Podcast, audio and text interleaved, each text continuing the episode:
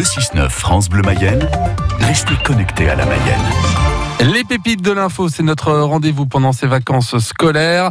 À 6h06, le portrait d'un Mayennais ou d'une Mayonnaise qui s'est distingué cette année. Lila Lefebvre, vous vous êtes rendu à changer, rencontrer Lilou Plancheneau, meilleur apprenti coiffure de France. Ça défile au salon le 33 de changer. La semaine 53, la dernière, c'est la plus chargée de l'année.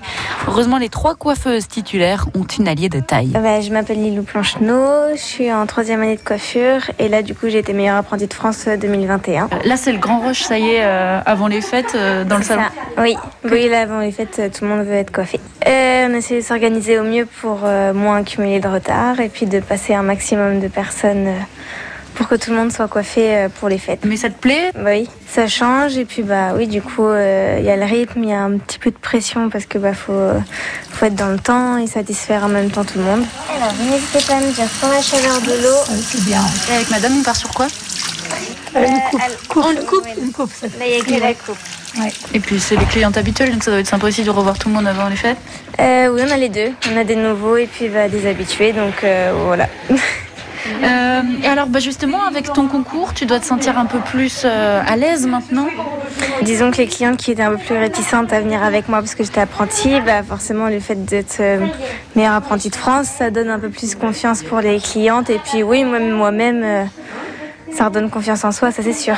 Parce qu'il y avait toujours un petit peu ce complexe-là quand on est apprenti. euh.